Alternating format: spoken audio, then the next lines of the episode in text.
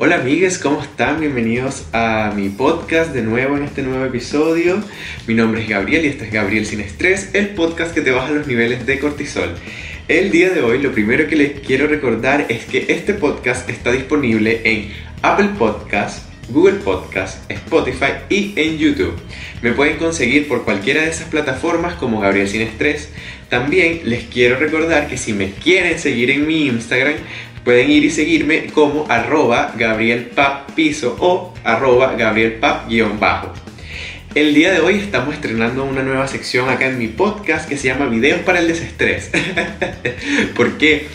Porque yo he estado viendo varios videos y me dije a mí mismo, mí mismo, si a ti te da tanta risa, ¿por qué no compartes esos videitos con otras personas que son las que ven tu podcast o las que escuchan tu podcast? Que claro, que si me escuchas no los vas a poder ver, pero yo te los voy a describir. Entonces dije, ¿por qué no lo compartes con ellos? Para que igual se desestresen como tú, que con esos videos te hagan risa y, con esos videos logras el, el motivo del podcast, que es como desestresarte un poco. Hoy tenemos tres videos que les quiero presentar. El primer video da un poco de indignación, pero al mismo tiempo a mí me dio muchísima risa. El segundo video es un poco folclórico de Venezuela, que es de donde yo soy. Y el tercer video es como... o sea, es como una cultura que idolatra una cultura venezolana. Y ya van a saber por qué. El primer video se los voy a estar dejando acá en pantalla y también se los voy a estar describiendo es acerca de una mamá que va a, no sé si es una especie de supermercado y lleva a su hija y de repente el vigilante del supermercado agarra y en vez de tomarle la temperatura, al momento que le va a tomar la temperatura se equivoca. Y en vez de colocarle el termómetro en la, en la frente a la niña, lo que hace es que agarra y con el rociador no sé si eso era alcohol o era antibacterial, no sé, de verdad que no, no, no sé porque no se puede apreciar en el video. Pero le agarra y se lo echa en los ojos a la niñita. Entonces uno se queda como que ya va. ¿Qué es esto? Vale. el señor se equivocó demasiado. Y lo peor es que se hace demasiado loco. Porque agarra, ve que la, la cagó, porque realmente la cagó. Y entonces la, la mamá se queda así como shock, porque está completamente shock y, el tipo lo que hace es que se voltea y se va caminando. y uno se queda como, what the fuck. O sea, yo, siendo la señora, e incluso yo le pasé este video a varios amigos y llegamos a la misma conclusión, es que si yo fuese esa señora, yo lo caigo a carterazos, porque la señora tenía una cartera o un bolso. Yo lo caigo a carterazos, de pana que le doy su carterazo, porque coño marico, ¿cómo le vas a echar eso? Y ni siquiera te vas a disculpar, ni siquiera le vas a pasar, conchale, una toallita húmeda, un trapito o algo para que la niña se limpie de, verdad que este mundo nos merecemos el coronavirus.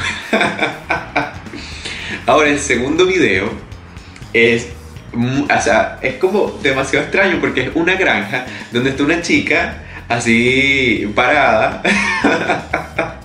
y de repente estaba como que la mamá la está grabando o alguien la está grabando y de atrás viene como una especie de toro o yo realmente como que no puedo, no puedo detectar qué tipo de animal es como un toro o, no sé, porque vaca no es. Y se le monta encima y le empieza a hacer el delicioso a la niña. Bueno, niña no, a la chama.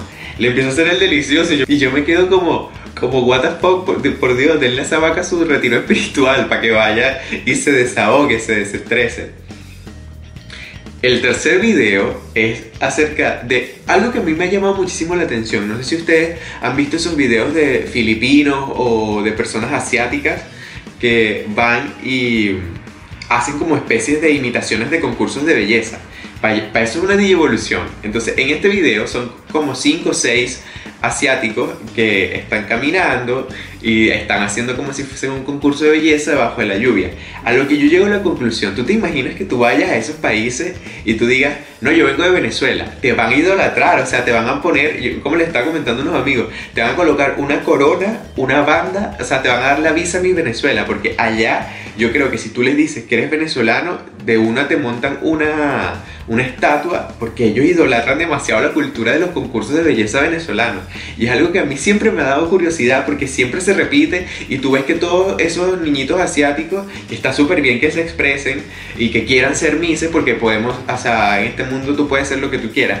pero me da muchísima risa que se pongan la bandana que dice Miss Venezuela y hagan como coreografías del Miss Venezuela con la música del Miss Venezuela de fondo. A mí eso de verdad que me parece súper bien porque es como que una cultura venezolana que trascendió a otro continente que es el continente asiático, donde están como obsesionados con, con, los concursos de belleza. Ya habiendo pasado la sección de videos para el desestrés, eh, hoy les quiero hablar acerca de algo que me, que me he notado durante este tiempo que tengo en Instagram.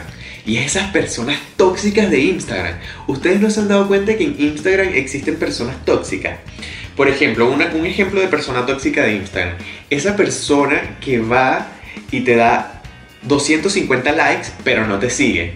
Entonces tú te quedas así como, ajá, y si se supone que le gusta el contenido que yo estoy publicando, ¿por qué no me sigues? O sea, ¿por qué no? ¿Por qué me diste 250 likes y no me seguiste? ¿Por qué? Porque esa persona está esperando que tú la sigas para que cuando tú la sigas ella no te regrese el follow. Porque así son. me he dado cuenta porque me ha pasado muchísimas veces. Otra persona, o mejor dicho, otro ejemplo de persona tóxica de Instagram es esa persona que agarra y te sigue.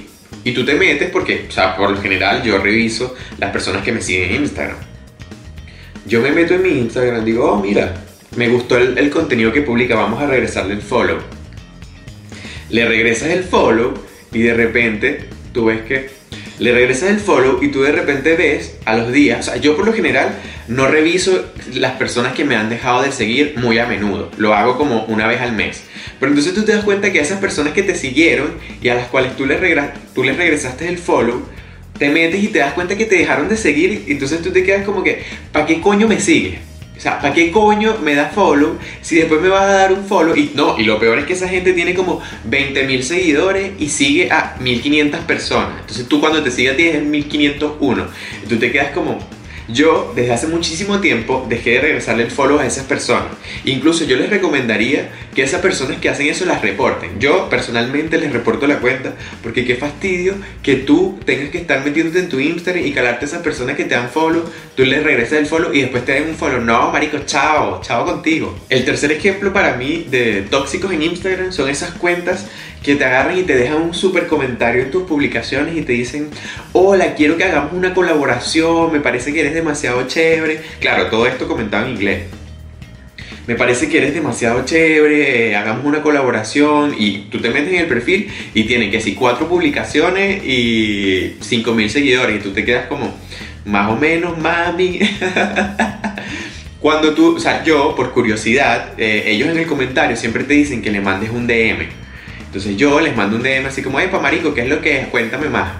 Cuando ellos me dicen, no, mira, sabes que, o sea, cuando me responden, me dicen, sabes que nosotros te ofrecemos un 50% de descuento en nuestra ropa para que tú nos hagas publicidad. Y yo, no, mami, o sea, imagínate el nivel en el que te pueden estafar, que son esas cuentas que existen millones y a mí me han dejado cientos de comentarios en mis publicaciones haciéndome eso de que colaboremos y, lo que quieren es que tú les compres ropa para ellos hacerte publicidad. O sea, eso es una plata que uno puede invertirse en otra cosa. Y para cerrar un poco eh, los temas del podcast del día de hoy, les quiero hablar acerca del invierno. ¿Cómo es un venezolano viviendo el invierno? O sea, para mí yo creo que la peor experiencia del invierno es sentarme en la poseta. De verdad que para mí, o sea, cuando yo me siento en la poseta, esa vaina te da un frío en las nalguitas que tú te mueres y te, te, da como una sensación.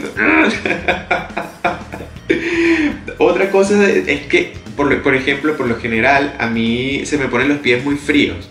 Y yo me pongo tres pares de media y todavía tengo frío en mis patitas. O sea, de verdad que el invierno es toda una experiencia, es una experiencia religiosa para nosotros los venezolanos. Para nosotros los venezolanos que, que venimos del trópico. Uno es venezolano que es caribeño, entonces le toca sufrir esas cosas del invierno. Aparte que el invierno, o sea, te pone reseca la piel te tumba el pelo, hace que se te reseque la nariz, te da alergia, te suelta los moquitos de la nariz, se te pone aguada. Es toda una experiencia, la verdad, el invierno para nosotros. Yo por lo general trato de utilizar muchísima crema hidratante en la cara porque de verdad que te reseca mucho la piel.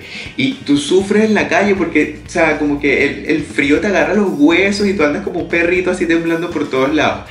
Yo debo decir que a mí me gusta el frío, de verdad que a mí me gusta muchísimo el frío.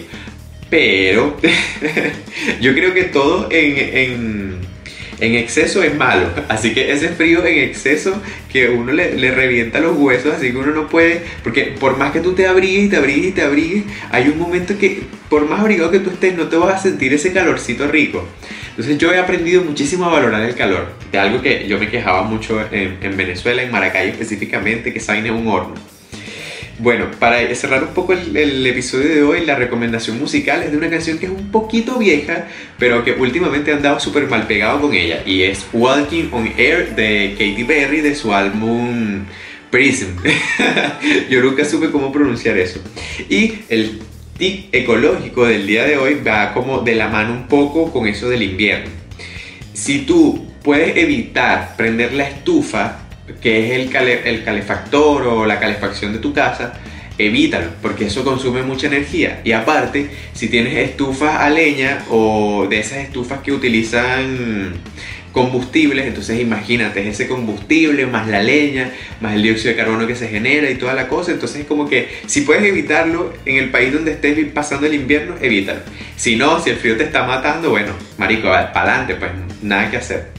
Eh, les recuerdo que este podcast está disponible en Apple Podcast, Google Podcast, Spotify y en YouTube. Y en cualquiera de esas plataformas me pueden conseguir como Gabriel Sin Estrés. Mi Instagram es arroba gabrielpap-bajo o gabrielpap-piso. La verdad, espero les haya gustado muchísimo el episodio del día de hoy. Sin más nada que decir, chao.